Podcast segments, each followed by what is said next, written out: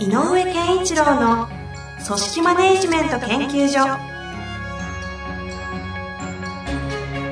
組織が一体となりゴールを達成する究極の快感。上場企業から中小企業まで延べ200社以上の支援を行った井上健一郎が組織人に関するあらゆる問題を分かりやすく解説します。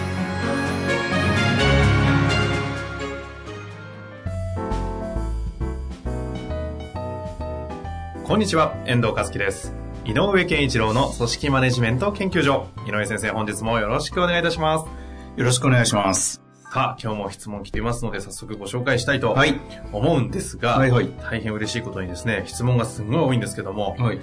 今回はめっちゃ長いです。長いんですね。めっちゃ長いです。いいじゃないですか。ちょっとお付き合いいただきたいと思いますので、はいはい皆さんもね、ちょっとコンサルになったつもりで、あ、ぜひぜひ。あの、事例を聞く感じでちょっと集中してぜひ聞いてみてください。はい。今回は技術職39歳の方からご質問いただいております。井上先生、こんにちは。いつもポッドキャストを聞いて勇気をもらっております。さて、私は職場で5人ほどのメンバーを持つチームリーダーです。メンバーは皆実務能力は優秀で、私から見れば自分自身の成長や業務への取り組みなどの意識も高いです。その中でも、一人ズバ抜けて能力の高いメンバーがいるのですが、唯一最大の欠点が不機嫌になり、全体の雰囲気を破壊してしまうことです。私は業務を個人ではなくチームとして請け負って、個人の集団よりもパフォーマンスを上げていきたいと思っていますが、ミーティングなどの雰囲気が悪くなりがちで、なかなか一体感を出せずにいます。彼がいない時は皆ほーっとして雰囲気が和んでいるのを感じます。あくまで彼をチームの一員として理想のチームを作っていくにはどうしたら良いのでしょうかぜひアドバイスをお願いいたします。ここからですね、少し詳細が載ってますのでね、はいちょっと説明しますが、はい彼は自分にも厳しいのですが他人にも厳しく、まだチームになる前の話ですが、彼に責められて精神的に参ってしまった人が数人おり、休職した人もいるくらいです。うん。現在はそのメンバーの中にはその対象の方はいないそうです。ただ、えーそれは今のメンバーではありませんが、今のメンバーの中でも厳しく当てられている人が一人います。その次の、その人の次に私が厳しく当たられています。詰める内容は理にかなっているのですが、やり方が厳しすぎるし、何か役職があるわけでもないのです。具体的な問題発言と行動例を指し示してくださってます。はい。会議中腕を組んで目をつむってムスッとしていることが多く、何か聞かれても不機嫌にボソッと答えるだけ。能力優秀で何も考えず寝ているだけということではない。人によって態度が大きく違う。猫なで声に近い話し方から不機嫌の見本のようなトゲトゲしい話話し方まで幅がある。うん。えもう一つですね、皆を公然と攻撃する。例えば、自分のことしか考えていない器の小さい奴ばかりだ。なんでそんなに仕事ができないのか理解できない。この手のことは事前に考えて叱るべきだ。今の状態はチームとは言えない。どうせみんな理解できないだろうけど、などと皆の前で発言したりメールしたりする。最後にですね、相談せずに仕事を取ってくる。そのくせやらされている感じを前面に出して不機嫌になる。その仕事に対して問題や必要性を感じているなら、相談や示唆をしてもらえるとありがたいのですが、点々点。うん。という、まあ、激しめのそうですね。メンバーがいるチームリーダーの方のご相談ということですね。まあ私も前職の、まあいくつかのこうチームを見てきて、自分のチームじゃなくてもね、はい。こういう人っていうのはいましたよね。やっぱりこう優秀な仕事の、業務の結果としてはいいものを持って帰ってくるんだけど、なんかこう、ちょっとこう、周りに対しては決していい雰囲気を出さない。まあそういう人は、あの、どこの会社でもいたりするんだろうなとそう思ですよね。。能力優秀な方ほど、うん。こういう傾向が。うん。で、そういう方が、は、えっ、と、意外と、まあ、この人はそうかわからないけど、まあ、猫なで声みたいな話がありましたけど、例えばじゃあ、その私が見てきたような人たちも、えー社外の自分のビジネスの相手なんかに対している時の姿を見ると、うこんなにすごい低姿勢で、なんだ、なんて思うぐらいな、うん。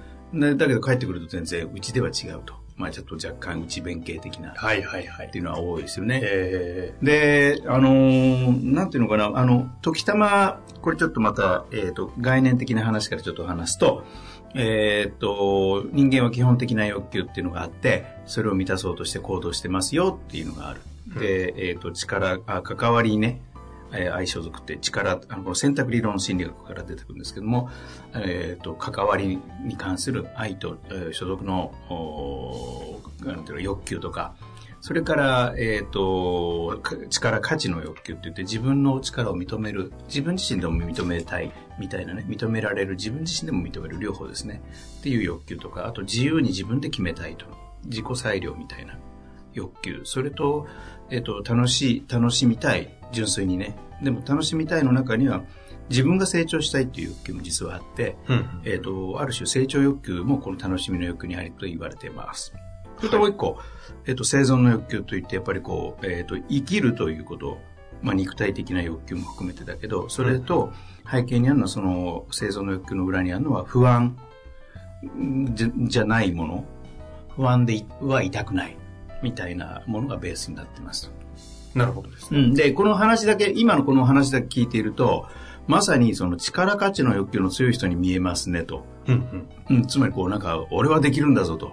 君ら何やってんだと言ってるようなところはあるんだけど、私は、えっ、と、案外この人の裏にあるのは、不安とか恐れとか、それから関わりに対する、えっ、と、満たされてない感じみたいなのがあるんじゃないかなって気がするんですよね。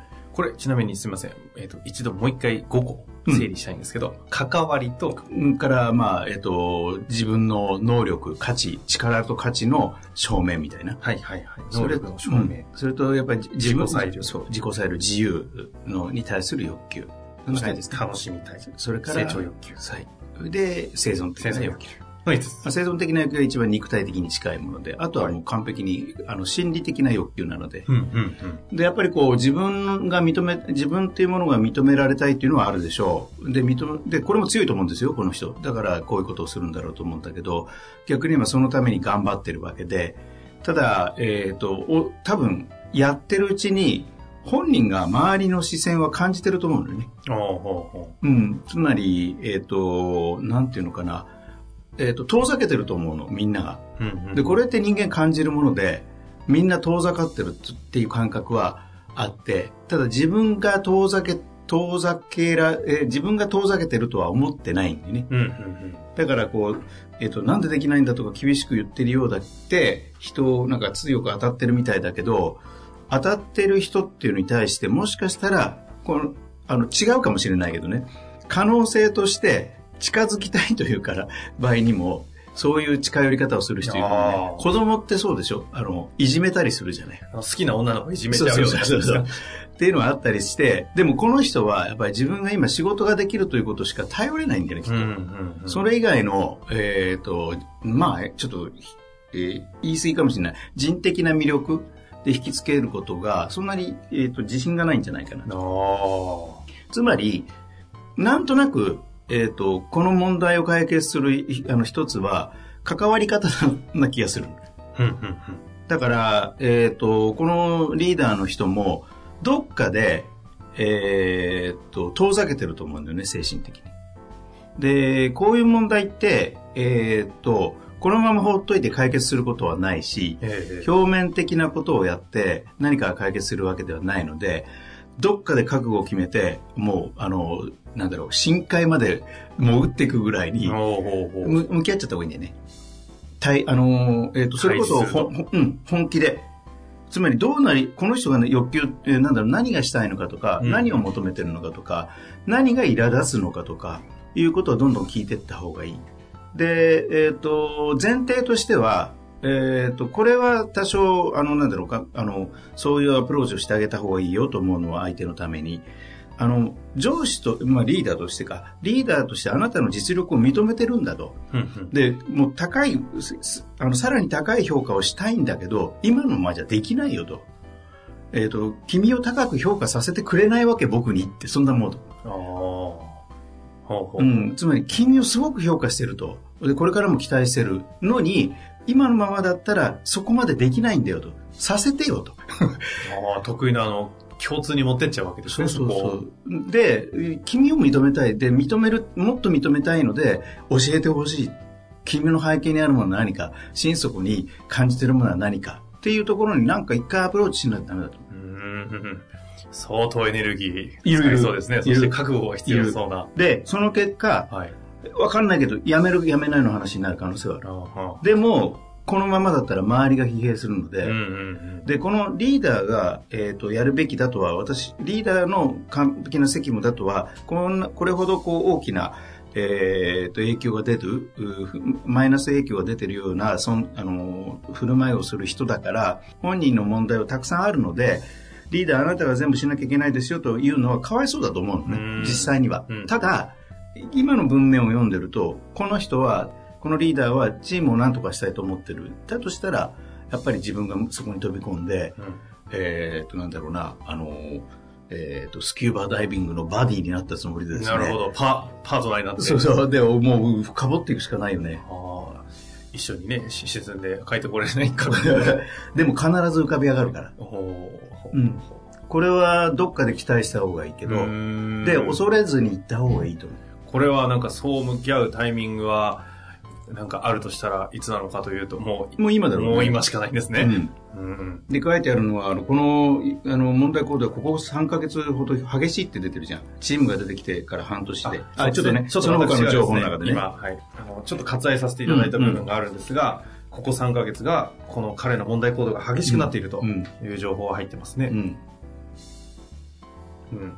だから、その、彼が機嫌が悪くなるっていうのは、えっ、と、やっぱり、なんかこう、うんなんでみんなはできないんだっていう気持ちもあるけれど、まあ、そればかりではないと思うんだよね。うん。だから、場合によっては、なんかすっごく、この人に突然甘える？指導をこの人に教えてみたいな、こう、後輩みたいなのが、そういうタイプの後輩が現れると、ガラって変わったりするから。ああ。本当は何ですか？その先ほどの関わりというキーワードで言うと、関わってほしい。そう。っていうか、あんえっ、と、甘えたい、甘えられたい。つまりこう、すっごい怖い、こわもてのお兄ちゃんの足元に子犬がいるみたいな感じ。そういうこともなくはない。不良がね、ちょっと目線が外れたところで子犬は撫でてる。そうそう何の、さっきからなんか昔の漫画みたいな話ばっかりですけど。でも、いや、あの、えっ、と、象徴的な話としてそうだと思っていて、はいはいはい。でも、その時に大事なのは、いや、もっと君のことはね、あの、君の、あの、えっ、と、仕事の実力はもう認めているので、やっぱりこれから先、もっとチームの中で一緒に頑張りたいという前提で、さっき言ったようなね、あの、君がもっと高い評価を得るために、与えたいし、そうしたいんだけど、このままじゃ残念だけどできないようん。っていうのは正直言った方がやっぱり仕事の出来だけじゃないと思うんだ。よね。うん。で、腕組んで目つむって不機嫌そうに、そんなこと言ったってしょうがないじゃないですかって言ったって、あわかるよと。でももう教えてくれと。なんで、何が不機嫌になる原因？って。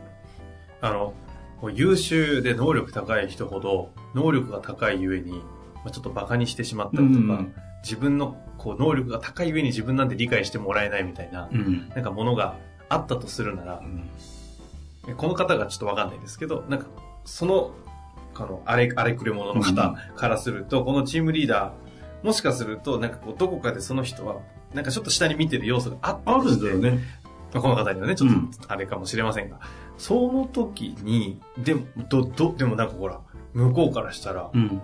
こっちは一生懸命、いや、お前の話聞きたいなっつっても、向こうの前提になんかこう、なんだおめえなんかに言われたくねえよって思っちゃってる、ここをどうやって向き合っていくのかっていうのは、あ、えっ、と、いいんじゃない？えー例えば、仕事のこの部分に関しては、正直言って君の方ができるよねって言っちゃったっていいとああ、思う。もう器勝負って感じですね。そう、もうとにかく全部さらけ出す。う。ん。だって、えっ、と、どうしようもないんだもん、これね。要するにこう、避けようと、回避しようとすると、深まっちゃうよ、これ。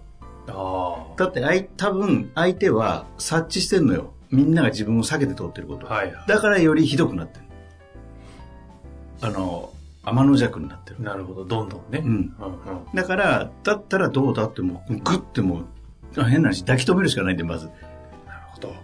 このモモンスターと言っていいのかわかりませんが、この方を抱きしめる覚悟をして、そう。で、俺はそうしたいって。分かってあげたいんだけどダメ。うーん。で、一発投げ、それを投げて、最初にはいい反応は来ないかもしれないけど、何回かしてるうちに、えっ、と、そういう視点で見ていくと、距離、相手も近づいてくれた感じがあるから、少し変化があるんでね。うんうんうんで、その変化を捉えて、もう一歩近づくみたいな感じでもいい。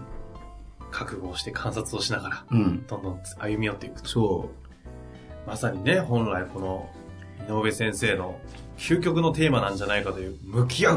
う。うん。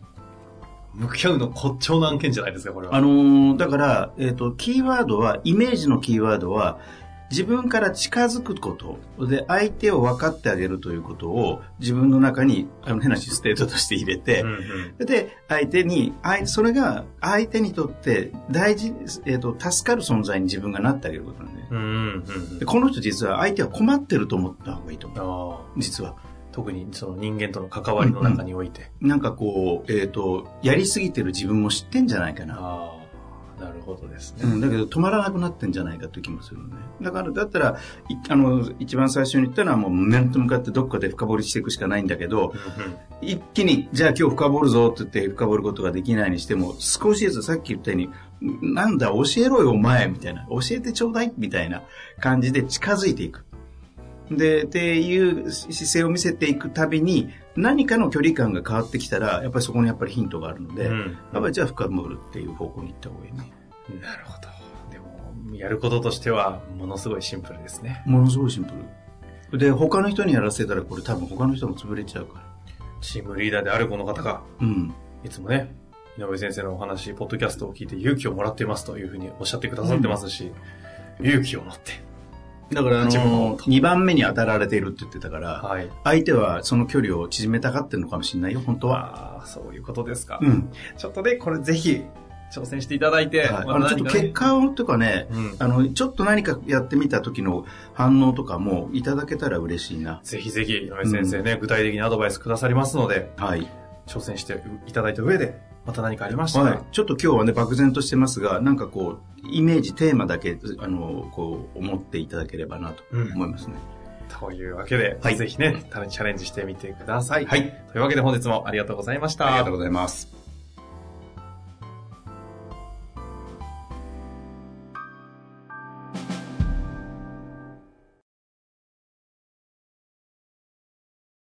本日の番組はいかがでしたか？番組では井上健一郎への質問を受け付けております。ウェブ検索で人事明快と入力し、検索結果に出てくるオフィシャルウェブサイトにアクセス。その中のポッドキャストのバナーから質問フォームにご入力ください。また、オフィシャルウェブサイトでは無料メルマガや無料動画も配信中です。ぜひ遊びに来てくださいね。